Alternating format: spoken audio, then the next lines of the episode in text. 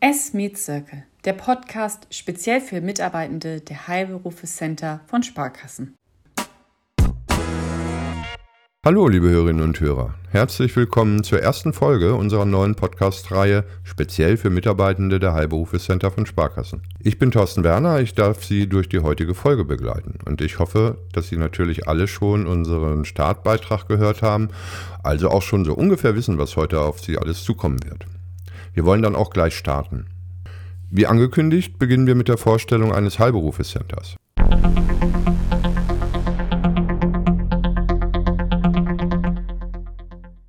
Dazu ist heute Steffen Lehmann als mein Interviewpartner dabei. Wie Sie aus der Einführungsfolge bereits wissen, repräsentiert er das Heilberufes-Center der Berliner Sparkasse. Hallo Steffen, schön, dass du heute mal auf der anderen Seite des Mikrofons sitzt und über euren Standort berichtest.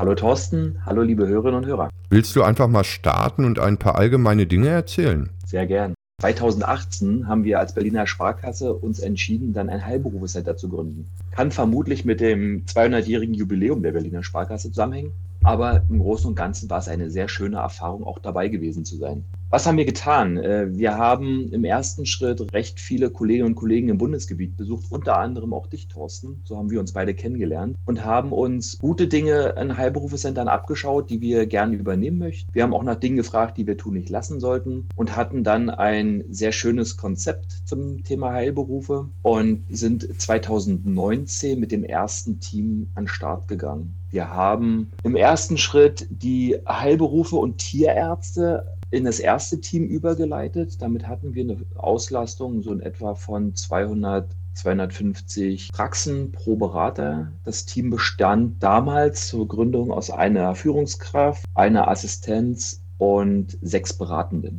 Der Überleitungsprozess zog sich äh, über die gesamte Bank, weil wir hatten bis zu dem Zeitpunkt in jeder Ecke der Bank äh, Heilberufe betreut. Das hat ein Weilchen auch gedauert, sodass wir dann Ende des Jahres 19 einen kompletten Kundenstamm in den, bei den Beratenden hatten und sind in 2020 mit, mit zwei großen Veranstaltungen gestartet und haben die Kunden im Heilberufecenter willkommen geheißen und hatten pro Veranstaltung so roundabout 100, 120 Kunden. Das war ein großer Erfolg, wie wir fanden und haben auch relativ schnell das zweite Team in 2020 gestartet. Gleiche Zusammensetzung, eine Führungskraft, eine Assistenz, sechs Beratende und haben unter anderem dann die heilmittelerbringenden Berufe dazugenommen, sodass wir dann in 2021, also vor zweieinhalb Jahren, vollständig waren. Wir hatten vollständige Teams, wir hatten die Kunden, den Kundenüberwaltungsprozess zum zweiten Mal vollständig in der Bank durchlaufen und waren dann am Markt unterwegs und konnten dann mit der Kunden, nennen wir es mal Kundendurchdringung, Bekanntheit bei den Kunden starten. Und seitdem sind wir permanent am Kunden. Jetzt haben ja die Kunden, die schon in der Berliner Sparkasse waren und die schon Kunde der Berliner Sparkasse waren, euch wahrgenommen dadurch, dass sie wahrscheinlich zu euch übergeleitet wurden und äh, die Kolleginnen und Kollegen von dir sich ihnen vorgestellt haben. Wie habt ihr denn gerade in den ersten Jahren eure Sichtbarkeit im Markt sichergestellt, sodass vor allem auch gerade Nicht-Kunden und Nicht-Kundinnen euch wahrgenommen haben, aber auch vielleicht Netzwerkpartner, heutige Netzwerkpartner, die es damals noch nicht waren, euch wahrgenommen haben? Eigentlich waren es drei, drei Dinge, die so als, als, als Highlight in der Anfangsphase hängen geblieben sind. Wir hatten relativ schnell Kontakt zur KV Berlin, zur KZV Berlin. Und die KV Berlin fand das total klasse, dass die Berliner Sparkasse ein Heilberufecenter hat, um entsprechend auch eine gute Konkurrenzsituation für ihre Mitglieder zu haben. Die KV Berlin hatte beim Thema betriebswirtschaftliche Beratung inhäusig eher den Rückzug äh, an, angetreten. Das heißt, sie haben dort das Leistungsangebot reduziert und haben an die Banken verwiesen und fanden es toll, dass sie neben den beiden in Berlin präsenten Banken auch die Berliner Sparkasse als Heilberufe Beratungskompetenzzenter mit präsentieren und empfehlen konnten. Es war eine sehr schöne Sache. Wir hatten da auch gute Unterstützung von Bernd Rebmann, der uns bei Präsentation bei Flyern unterstützt hat, weil wir haben den Atlas Medicus als das Pfund auf den Tisch gelegt. Kam sehr gut an, läuft immer noch sehr gut die Zusammenarbeit mit der KV und der KZV Berlin.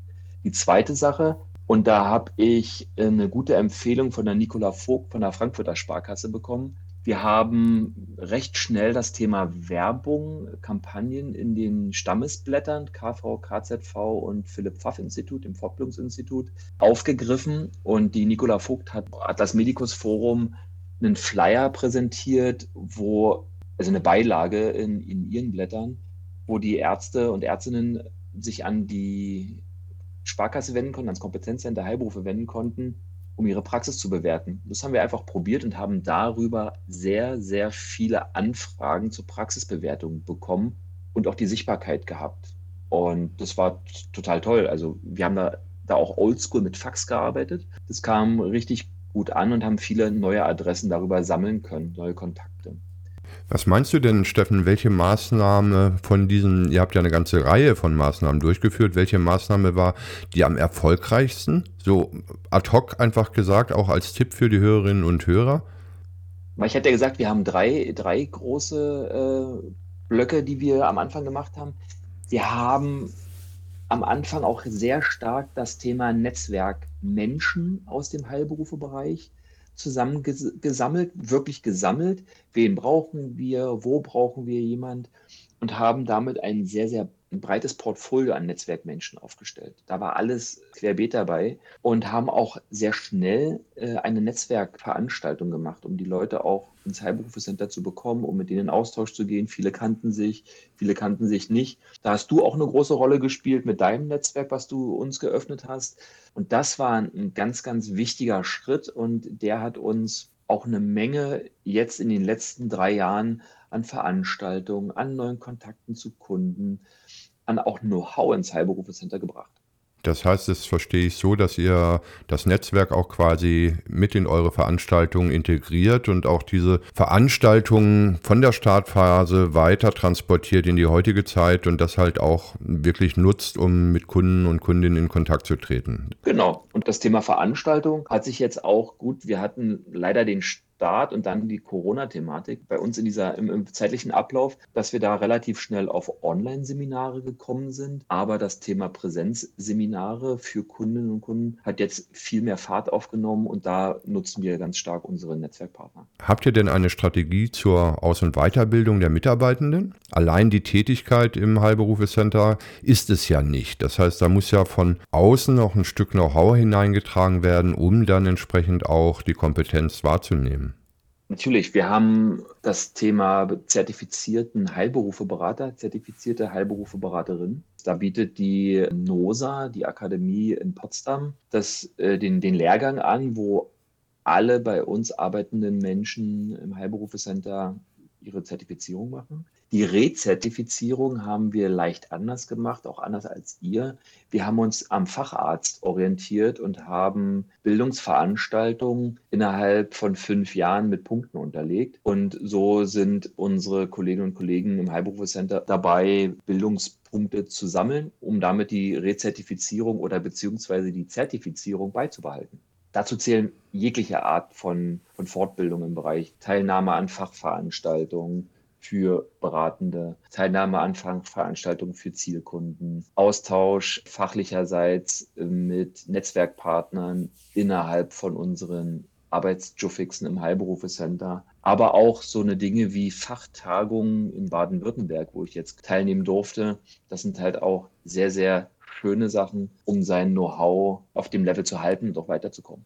Wie legt ihr die Punktevergabe fest? Geht das nach Stunden, ein Punkt pro Stunde oder ist das, gibt es da auch noch eine fachliche Unterteilung, dass äh, zum Beispiel ein Praxisabgabeseminar höher gewichtet wird als ein Marketing-Seminar, um ein Beispiel zu nennen, oder auch umgekehrt? Oder ist es gleichwertig? ist gleichwertig. Wir haben das im Konzept bei Gründung des Heilberufecenters auch mit der NOSA abgestimmt und äh, wir reichen unsere Veranstaltungen, die wir durchgeführt haben, ein und die Inhalte bewertet dann die NOSA und spiegelt uns dann die Punkte zurück. Das heißt, 45 äh, Minuten ein Punkt. Finde ich ein spannendes Konzept mit, der, mit dem Punktesystem. Jetzt seid ihr ja, wie ich weiß, im Private Banking angesiedelt. Das machen ja die Sparkassen im Bundesgebiet sehr unterschiedlich. Da ist Private Banking, eine Variante, da ist der Privatkundenbereich eine Variante, da ist der Firmenkunden- oder Unternehmenskundenbereich eine Variante. Siehst du Vorteile in der Zuordnung im Private Banking für euch? und für deine Kolleginnen und Kollegen? Oder vielleicht auch für die Kundinnen und Kunden?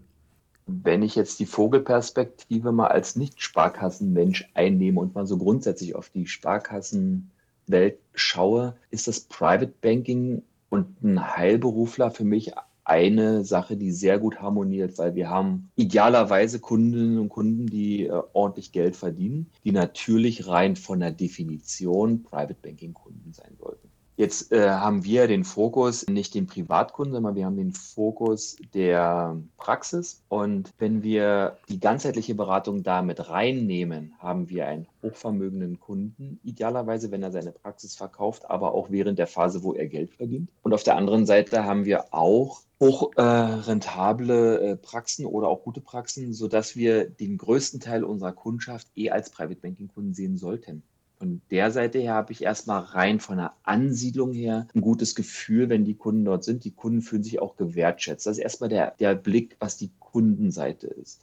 Wenn ich jetzt mal auf die Arbeitsebene gucke, wir haben jetzt in der Berliner Sparkasse das Thema Wertpapierberatung, was ja zur ganzheitlichen Beratung gehört, auch mit inkludiert. Das heißt, die Bedarfspyramide für Heilberufe beinhaltet auch die Geldanlage. Das war ein Punkt, wo wir eher zurückhaltende Bewerbung für offene Stellen hatten, weil die Menschen, die sich in der Sparkasse für den Firmenkundenbereich entschieden haben, die dort sehr gut für die Betreuung auf der Praxisseite passen, haben sich davon gar nicht angezogen gefühlt, die haben sich hier abgeschreckt gefühlt. Was, ich muss mich da noch bei der, bei der BaFin äh, listen lassen, ich muss eine Ausbildung machen, ich muss mich da auch regelmäßig äh, zertifizieren, rezertifizieren. Deswegen haben wir hier den schlanken Weg gewählt, dass unsere Anlagemanager im Private Banking uns unterstützen und in der Anlageberatung fürs Heilberufe-Center tätig sind.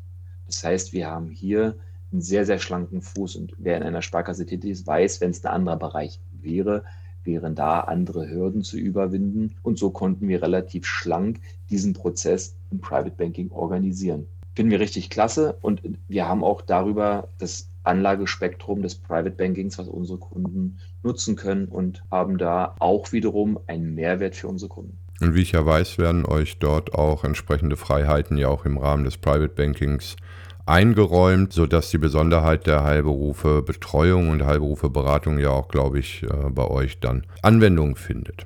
Finde ich ein ganz spannendes Konzept, was ihr da fahrt. Aber lass mich nochmal auf einen anderen Punkt kommen, Steffen.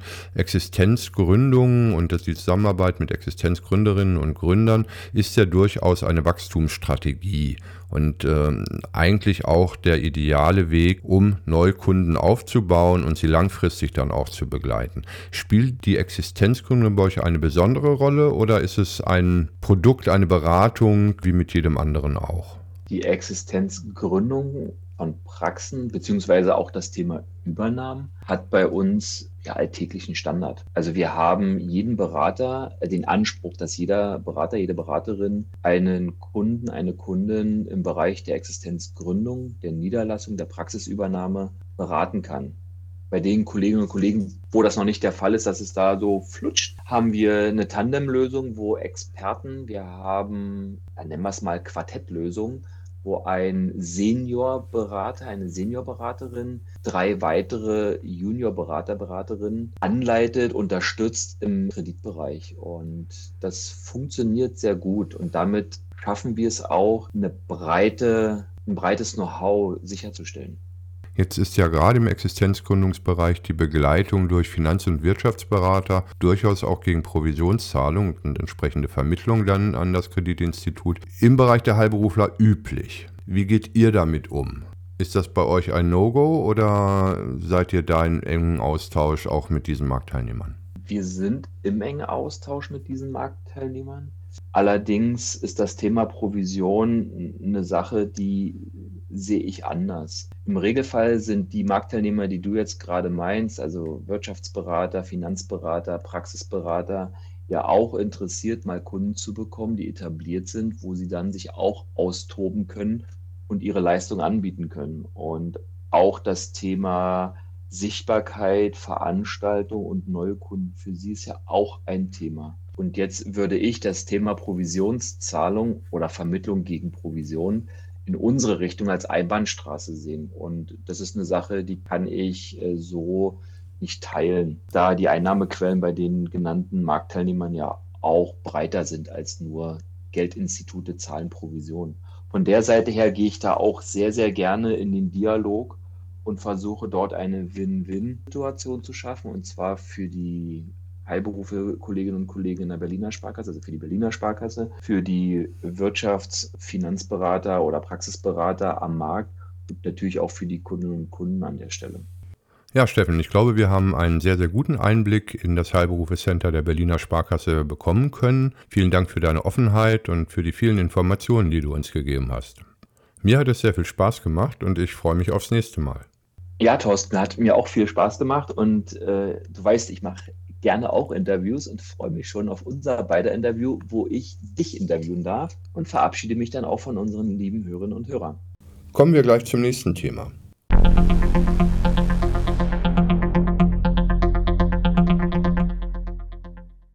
Hierzu habe ich mir Frau Elisabeth von Heckel eingeladen. Frau Heckel ist Rechtsanwältin und Fachanwältin für Medizinrecht in der renommierten Hamburger Kanzlei Dr. Matzen und Partner. Herzlich willkommen und schön, dass du dir die Zeit genommen hast, heute bei mir hier im Büro zu sein. Lieber Thorsten, vielen herzlichen Dank für die Einladung. Wir arbeiten ja schon seit Jahren mit dem Haspa Kompetenzcenter Heilberufe in Hamburg erfolgreich zusammen.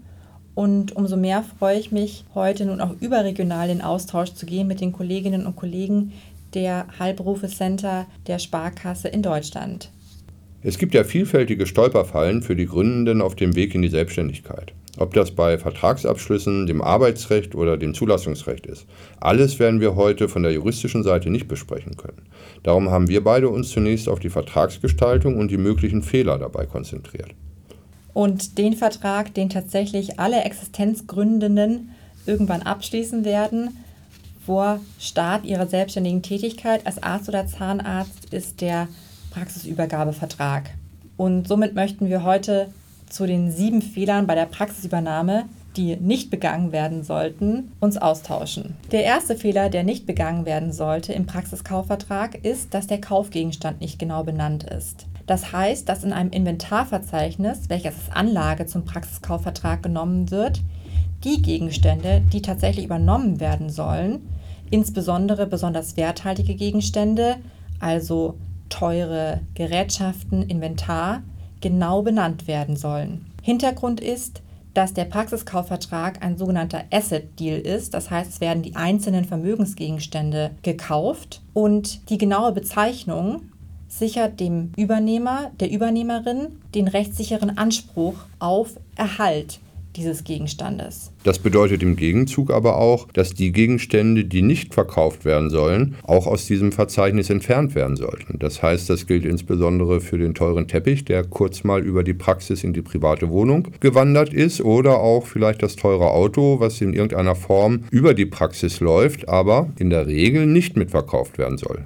Ganz genau, da ist der Abgeber, die Abgeberin gut beraten, wenn solche Gegenstände nicht einfach im Inventarverzeichnis verbleiben, also nicht blind steuerliche Unterlagen übernommen werden, als Anlage zum Kaufvertrag genommen werden, sondern nochmal genau reingesehen wird, dass tatsächlich auch alle Gegenstände, die dort im Inventarverzeichnis, was als Anlage zum Kaufvertrag genommen wird, enthalten sind, auch tatsächlich auch verkauft werden sollen. Der zweite Fehler, der nicht begangen werden soll beim Praxiskaufvertrag, ist, dass die Patientenkartei übereignet ist. Das heißt, es darf auf gar keinen Fall im Praxiskaufvertrag enthalten sein eine Formulierung wie etwa, die Praxis wird dem Erwerber zum Übergabestichtag nebst Inventar und Patientenkartei übereignet. Nun ist das ja für uns sowohl für uns beide, aber auch, ich bin ganz sicher, für die Kolleginnen und Kollegen in den anderen Sparkassen klar, dass man eine Patientenkartei nicht verkaufen kann. Ich stelle in Veranstaltungen mit Ärztinnen und Ärzten immer wieder fest, dass das dort gar nicht so klar ist. Das heißt, so etwas kann ja in Verträgen, gerade wenn man vielleicht nur einen Vordruck herunterlädt, durchaus passieren, dass sowas da drin steht. Was passiert denn dann? Das ist korrekt. Eine solche Formulierung kann tatsächlich in Musterverträgen enthalten sein und die Rechtsfolge ist tatsächlich gravierend. Es kann sein, dass dann der komplette Praxiskaufvertrag nichtig ist, da nämlich gegen ein gesetzliches Verbot verstoßen wird. Ärztinnen und Ärzte und Zahnärztinnen und Zahnärzte sind ja berufsrechtlich dazu verpflichtet, das Patientengeheimnis zu schützen. Und auch im Strafgesetzbuch 203 StGB ist enthalten, dass ein fremdes Geheimnis, welches einem als Arzt oder Ärztin, Zahnarzt oder Zahnärztin zugetragen worden ist, nicht weitergegeben werden darf. Und gegen genau diese Vorschrift würde eine solche Klausel im Vertrag über Eignung der Patientenkartei verstoßen. Da gibt es ja dann immer das geschwungene Wort des Doppelverschlusses oder der Doppelverwahrung. Kannst du da noch vielleicht etwas zu sagen? Was bedeutet das? Oder Doppelschrank, habe ich auch schon mal gehört. Ganz genau, das ist das sogenannte Zwei-Schrank-Modell, welches im Praxiskaufvertrag enthalten sein muss. Das heißt, dass der Abgeber, die Abgebende, die Patientenkartei verschließt und dem Übernehmer, der Übernehmerin in verschlossenem Zustand übergibt, in einem, in Anführungszeichen, zweiten Schrank. Und der Übernehmer, die Übernehmerin darf an diese Patientenkartei nur herantreten und eine entsprechende Akte herausholen, wenn ein Patient, eine Patientin in der Praxis erscheint und entweder ausdrücklich oder auch konkludent zum Ausdruck bringt, dass sie von dem neuen Arzt, der neuen Ärztin nun behandelt werden möchte. Der dritte Fehler, der nicht begangen werden sollte, ist, dass keine saubere Rechnungs- und Haftungsabgrenzung im Praxiskaufvertrag enthalten ist. Das Spezifikum des Praxiskaufvertrages ist ja, dass eine Praxis, also ein laufender Betrieb, übereignet wird. Das heißt, beim Übergabestichtag, der auf einen bestimmten Tag festgelegt wird, sinnvollerweise der Tag, an welchem der Übernehmer, die Übernehmende zur vertragsärztlichen oder vertragszahnärztlichen Versorgung zugelassen wird, beziehungsweise auch Bestandskraft einer solchen Zulassungsentscheidung eintritt. Zu diesem Tag sind ja noch offene Forderungen gegenüber dem Abgeber, der Abgeberin vorhanden, gegebenenfalls Haftungsansprüche aus Behandlungen, die der Abgeber, die Abgeberin vorgenommen hat. Das heißt, all solche Forderungen und Ansprüche müssen beim Abgeber, bei der Abgeberin bleiben. In diese soll die Übernehmerin, der Übernehmer nicht eintreten, beziehungsweise wenn sie eintritt, wenn er eintritt, muss eine Freistellung im Innenverhältnis erfolgen, um einen Schutz der Übernehmerin, des Übernehmers zu erreichen. Insbesondere ist das auch relevant, wenn in eine Gemeinschaftspraxis oder Berufsausübungsgemeinschaft, um den aktuellen Begriff zu verwenden, eingetreten wird, weil hier qua Gesetzes der Eintretende, die Eintretende in die bestehenden Verbindlichkeiten der Praxis eintritt. Der vierte Fehler ist, dass im Praxiskaufvertrag keine Garantien enthalten sind. Das ist aus Sicht des Übernehmers, der Übernehmerin sehr wichtig, dass für bestimmte Punkte, die Grundlage des Vertragsschlusses waren, eine Garantie seitens des Abgebers, der Abgeberin abgegeben wird. Was für Garantien können das sein? Zum Beispiel, dass die Unterlagen, die für die Kaufpreisfindung herangezogen worden sind, also KV-Abrechnungen, sonstige Abrechnungen mit privaten Krankenversicherungen, Selbstzahlern, dass diese korrekt sind. Ein weiterer wichtiger Punkt ist zum Beispiel, dass die Arbeitsvertragsunterlagen vollständig und korrekt sind. Im Rahmen des Praxisübernahmevertrags findet nämlich auch ein sogenannter Betriebsübergang nach 613a BGB statt. Das heißt, dass der Übernehmer, die Übernehmende in sämtliche Arbeitsverhältnisse eintritt, in sämtliche Arbeitsverhältnisse der Mitarbeiterinnen und Mitarbeiter der Praxis. Und zwar erfolgt der Eintritt nicht zu den Konditionen, wie sie gegebenenfalls in einem Arbeitsvertrag, der ja auch gut schon mal in die Jahre gekommen sein kann, enthalten sind, sondern zu den Konditionen, wie der Arbeitsvertrag tatsächlich gelebt wird. Das heißt, auch wenn solche Punkte wie ein zusätzliches Weihnachtsgeld, ein Urlaubsgeld dem Übernehmer, der Übernehmerin nicht bekannt ist, muss sie trotzdem in Zukunft solche Forderungen gegenüber den Mitarbeitenden erfüllen. Jetzt sind das ja, du sprichst das Weihnachtsgeld an oder Urlaubsgeld, ja schon größere Positionen. Wir nehmen durchaus wahr, dass die eine oder andere Praxisinhaberin und der eine oder andere Praxisinhaber seinem Personal ein Auto zur Verfügung stellt oder übers Wochenende ein Handy zur Verfügung stellt. Gilt das dafür auch? Ja, genau. Sobald der Arbeitnehmer, die Arbeitnehmerin einen Anspruch erworben hat auf eine solche Zusatzleistung, Zusatzvergütung, hat sie das auch nach Praxisübernahme.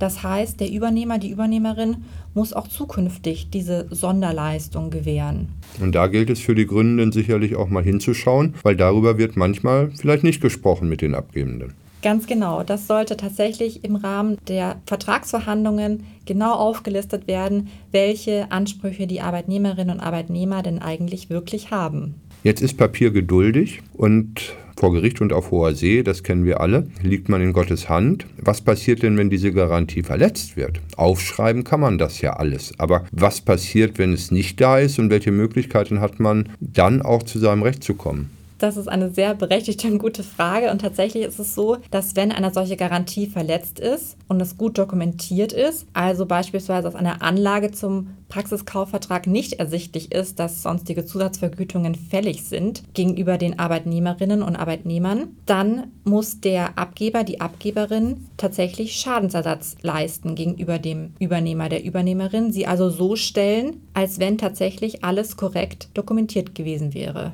Also eine ganz wichtige Position. Dieser vierte Fehler, den du genannt hast, sollte man tunlichst lassen. Ganz genau.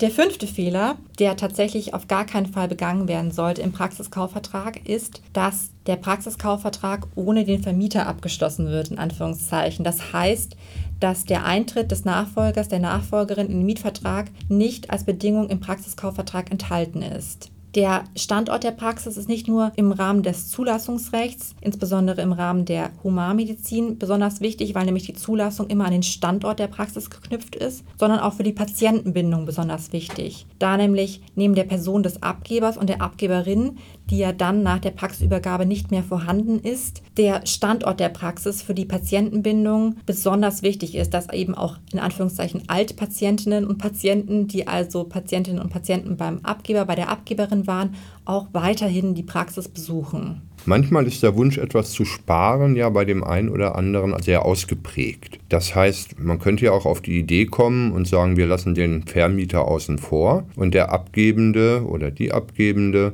machen einen Untermietvertrag für den neuen Praxisinhaber.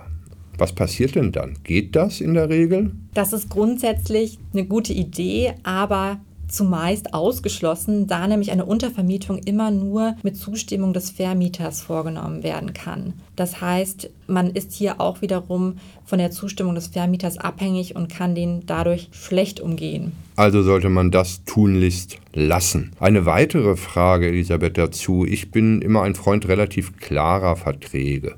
Wenn man jetzt äh, mal so in die Praxis schaut, dann sieht man schon sehr, sehr viele Eintritte in teilweise sehr, sehr alte Mietverträge. Du hattest eben sehr, sehr alte Anstellungsverträge angesprochen.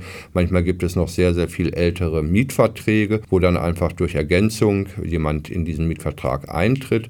Ich persönlich finde das nicht so schön. Ich habe eigentlich eher die Ausrichtung zu sagen, macht einen neuen Mietvertrag. Wie siehst du das von deiner juristischen Seite aus? Das ist tatsächlich auch aus unserer Erfahrung der Fall, dass es hier oftmals sehr, sehr alte Verträge gibt mit zehn Nachträgen, was alles recht unübersichtlich ist. Und es ist in der Tat so, dass es sauberer ist, juristisch sauberer, wenn ein neuer Mietvertrag abgeschlossen wird mit dem Übernehmer, der Übernehmerin. Es ist nur so, dass man beachten muss, dass der Vermieter eine recht starke Verhandlungsposition hat im Rahmen der Praxisübergabe. Es herrscht ja Vertragsfreiheit in Deutschland, das heißt, der Vermieter kann sich aussuchen, mit wem er einen Vertrag abschließt oder nicht. Er muss nicht einen Vertrag mit dem Übernehmer, der Übernehmerin abschließen. Und manchmal ist es dann in dem Fall etwas einfacher, dass man sagt, ja, man tritt einfach in den bereits bestehenden Mietvertrag ein, macht noch einen Nachtrag und gegebenenfalls hat das auch noch dann nicht so negative Auswirkungen auf den Mietzins, der gerne erhöht wird im Rahmen eines Neuabschlusses eines Mietvertrages. Aber grundsätzlich ist es tatsächlich sauberer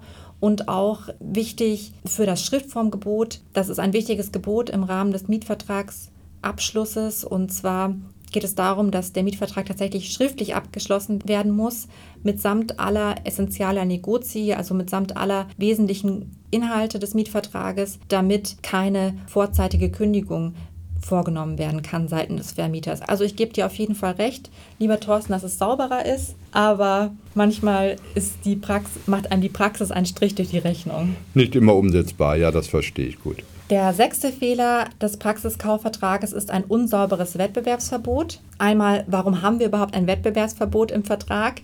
Das Wettbewerbsverbot betrifft den Abgeber, die Abgeberin. Diese oder dieser sollen sich in ihrem Tätigkeitsspektrum in einem bestimmten örtlichen Bereich nach der Praxisübergabe nicht niederlassen oder nicht ärztlich zahnärztlich tätig werden. Hintergrund ist, dass im Rahmen des Praxiskaufvertrages ja neben dem materiellen Wert, also Einrichtungsgegenstände etc., der immaterielle Wert der Praxis übergeht und dieser wird durch ein Wettbewerbsverbot geschützt. Es ist wichtig, dass dieses Wettbewerbsverbot korrekt niedergelegt ist. Aus dem Richterrecht haben sich da bestimmte Grenzen festgelegt. Und zwar ist es zeitlich auf zwei Jahre grundsätzlich beschränkt. Inhaltlich darf es sich nur in der Fachrichtung, dem Tätigkeitsspektrum der Praxis bewegen und örtlich darf es auch nicht über einen bestimmten Raum hinausgehen. Das heißt, in der Innenstadt ist dieser räumliche Bereich immer etwas kleiner, da kann man sagen zwei bis drei Kilometer um die Praxis herum. Am Land ist es etwas größer und je spezieller die Praxis ausgerichtet ist, desto weiter ist dieser räumliche Bereich auch. Aber auf jeden Fall muss man hier vorsichtig bei der Formulierung des Wettbewerbsverbots sein. Das heißt, man sollte keine äh, der beiden Seiten übertreiben, sondern maßvoll sowohl mit dem Umkreis als auch mit dem eventuell dann zu zahlenden Entgelt bei Verstoß umgehen. Ganz genau. In zwei Fällen ist es nicht so tragisch, sage ich mal, und zwar bei der zeitlichen und inhaltlichen Begrenzung des Wettbewerbsverbotes, wenn es da hinausgeht über die rechtlichen Grenzen. Da erfolgt einfach nur eine gerichtliche Anpassung. Im Rahmen der geltungserhaltenden Reduktion wird das eben auf das zulässige Maß reduziert. Aber wenn der Umkreis zu weit ist, also man beispielsweise bei einer hausärztlichen Praxis in der Innenstadt sagt, Wettbewerbsverbot, Umkreis um die Praxis 10 Kilometer, dann ist das komplette Wettbewerbsverbot nichtig. Selbst wenn man jetzt ein wirklich korrektes Wettbewerbsverbot oder die Konkurrenzschutzklausel entsprechend vereinbart hat und sich der Abgebende oder die Abgebende dann doch entschließt, sich nochmal wieder neu niederzulassen, privatärztlich oder doch wieder mit einer Kassenzulassung und gegen dieses Verbot verstößt, was passiert denn dann? Erstmal ist es sehr wichtig, dass sämtliche Tätigkeiten des Abgebers, der Abgeberin da auch hineinfallen, das Wettbewerbsverbot, dass das eben auch so formuliert ist, dass es auch, wie du gerade gesagt hast, auch eine Tätigkeit als angestellter Arzt oder rein privatärztlich beinhaltet. Und auf der anderen Seite ist es wichtig, dass das Wettbewerbsverbot auch mit Vertragsstrafen, die ebenfalls nicht zu hoch ausfallen dürfen, abgesichert ist. Und wenn es dann passiert, dann sieht man sich halt vor Gericht wieder. Ganz genau. Jetzt kommen wir last but not least zum siebten Fehler, sozusagen der Kardinalfehler eines Praxiskaufvertrages, der auf gar keinen Fall begangen werden darf. Und das ist der Fehler, einen vorbehaltlosen Vertrag abzuschließen. Was heißt vorbehaltloser Vertrag? Ein Vertrag ohne aufschiebende Bedingungen. Ein korrekter Praxiskaufvertrag, insbesondere aus Sicht des Übernehmers, der Übernehmerin, beinhaltet nämlich mehrere aufschiebende Bedingungen. Das heißt, die aufschiebende Bedingung dass der Erwerber, die Erwerberin zur vertragszahnärztlichen oder vertragsärztlichen Versorgung zugelassen wird am Standort der Praxis. Sollte in eine Berufsausübungsgemeinschaft eingetreten werden, diese genehmigt wird, auch unter Einschluss des Erwerbers, der Erwerberin. Und ganz wichtig, schon angesprochen, dass der Mietvertrag übernommen werden kann oder ein neuer Mietvertrag abgeschlossen wird. Erst dann, wenn all diese Bedingungen erfüllt sind, erst dann darf der Übernehmer, die Übernehmerin zur Kaufpreiszahlung verpflichtet sein. Das heißt, die ersten sechs Fehler wären sehr, sehr, sehr ärgerlich, wenn man sie begehen würde, wären aber nichts gegenüber diesem siebten Fehler, wo man im Zweifelsfall nachher eine Kaufpreiszahlung zu leisten hat und keine Zulassung bekommt, wenn man diese aufschiebenden Bedingungen nicht vereinbart hat. Verstehe ich das richtig? Ganz genau. Dieser Fehler ist tatsächlich, wie schon gesagt, der Kardinalfehler, der sollte auf gar keinen Fall begangen werden, weil man tatsächlich als Übernehmer, als Übernehmerin Gefahr läuft, einen Kaufpreis zu zahlen für eine Praxis, die man gar nicht führen kann weil man entweder keine Zulassung hat oder keinen Mietvertrag an dem Standort hat und deswegen dort seine Praxisräume gar nicht unterhalten kann. Hast du das in der Praxis schon mal erlebt, dass Verträge so gestaltet werden? Eben, wir hatten das schon mal vor einigen Minuten bezüglich des Vordrucks, den man irgendwo herunterladen kann. Wird so etwas tatsächlich gemacht und fehlen dann tatsächlich auch solche Vereinbarungen teilweise da drin? Ja, das ist tatsächlich ein Problem, was es in der Praxis gibt, dass in diesen Vordrucken die insbesondere ja auch nicht zwingend immer auf die spezifischen Anforderungen des Medizinrechts ausgelegt sind. Gerade solche Aufstehbedingungen, die man ja bei einem normalen Kaufvertrag über einen Betrieb, sage ich jetzt mal eine Schreinerei oder sonst irgendetwas, nicht unbedingt benötigt. Ja, vielen Dank, liebe Elisabeth. Das war, glaube ich, auch mal sehr, sehr aufschlussreich, was du uns heute hier vorgestellt hast mit den sieben Fehlern bei der Vertragsgestaltung. Unsere Hörerinnen und Hörer sind ja hervorragend ausgebildete Kolleginnen und Kollegen aus den Heilberufecentern der Sparkasse. So zumindest ist ja unsere Zielgruppe für diese Podcast-Reihe. Und trotzdem hoffe ich, dass wir den ein oder anderen Impuls heute nochmal setzen konnten und auf Dinge hinweisen, wo die Kolleginnen und Kollegen ihre Kundinnen und Kunden vielleicht unterstützen können und dann nochmal die ein oder andere Anregung mit auf den Weg geben können. Vielen Dank, dass du da warst. Vielen Dank, dass du dir die Zeit genommen hast. Die Akustik war jetzt ein bisschen anders. Das werden die Hörerinnen und Hörer gehört haben, weil wir beide ja tatsächlich heute uns ein Mikro teilen und hier zusammen ganz live sozusagen im Büro sitzen. Und ich hoffe, die Qualität der Akustik ist trotzdem gut gewesen. Ich freue mich, dich beim nächsten Mal wieder dabei zu haben, wenn wir über die juristischen Themen sprechen. Herzlichen Dank, lieber Thorsten, und vielen Dank für die Einladung zum Podcast und auch in dein Büro. Und es hat mir sehr viel Freude gemacht und ich freue mich auch, wenn wir in Zukunft nochmal zum Zulassungsrecht oder zu weiteren juristischen Themen, die im Rahmen der Praxisübergabe relevant sind, uns austauschen. Sehr gerne.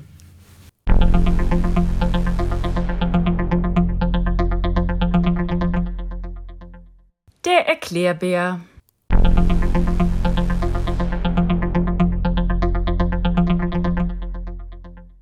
Ich möchte heute über den GBA sprechen, den Gemeinsamen Bundesausschuss. Es gibt ihn seit 1.1.2004 und zwar wurde er im Rahmen des Gesetzes zur Modernisierung der gesetzlichen Krankenversicherung errichtet. Er steht unter der Rechtsaufsicht des Bundesministeriums für Gesundheit, ist allerdings keine nachgeordnete Behörde. Das heißt, die Rechtsgrundlage für die Arbeit des GBA ist das SGB V. Es handelt sich dabei um das höchste Beschlussgremium der gemeinsamen Selbstverwaltung im deutschen Gesundheitswesen also von Ärzten, Zahnärzten, Psychotherapeuten, Krankenhäusern und Krankenkassen. Der GBA bestimmt in Form von Richtlinien den Leistungskatalog der gesetzlichen Krankenversicherung und legt so fest, welche Leistungen der medizinischen Versorgung von der GKV erstattet werden. Das Beschlussgremium des gemeinsamen Bundesausschusses, das Plenum, setzt sich zusammen aus 13 stimmberechtigten Mitgliedern. Ein unparteiischer Vorsitzender, zwei weitere unparteiische Mitglieder, fünf Vertretern der gesetzlichen Krankenkasse und fünf Vertretern der Leistungserbringer. An den öffentlichen monatlichen Sitzungen nehmen jeweils fünf Patientenvertreterinnen und Patientenvertreter teil. Diese stammen aus Organisationen, die durch das Bundesministerium für Gesundheit ausgewählt und festgelegt werden. Diese Patientenvertreterinnen und Patientenvertreter besitzen kein Stimmrecht, sondern haben lediglich Mitberatungs- und auch ein Antragsrecht. Um die Transparenz und Beteiligungsmöglichkeiten an der Entscheidungsfindung zu gewährleisten, haben zum Beispiel Verbände und Institutionen, die von den jeweiligen Beschlüssen betroffen sind, das Recht, ihre Stellungnahmen schriftlich einzureichen oder auch mündlich vorzutragen.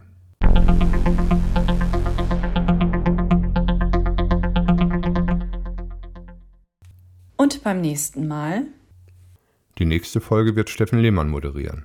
Darin wird er mich zum Kompetenzcenter Heilberufe der Hamburger Sparkasse befragen und er hat sich natürlich auch einen Gast eingeladen. Wer das ist, das wird jetzt noch nicht verraten. Genauso wenig, was der Erklärbär sich wieder ausgedacht hat. Ich hoffe, wir haben einen Mehrwert bieten können mit unserer Podcast-Reihe und freue mich auf weitere Folgen. Tschüss.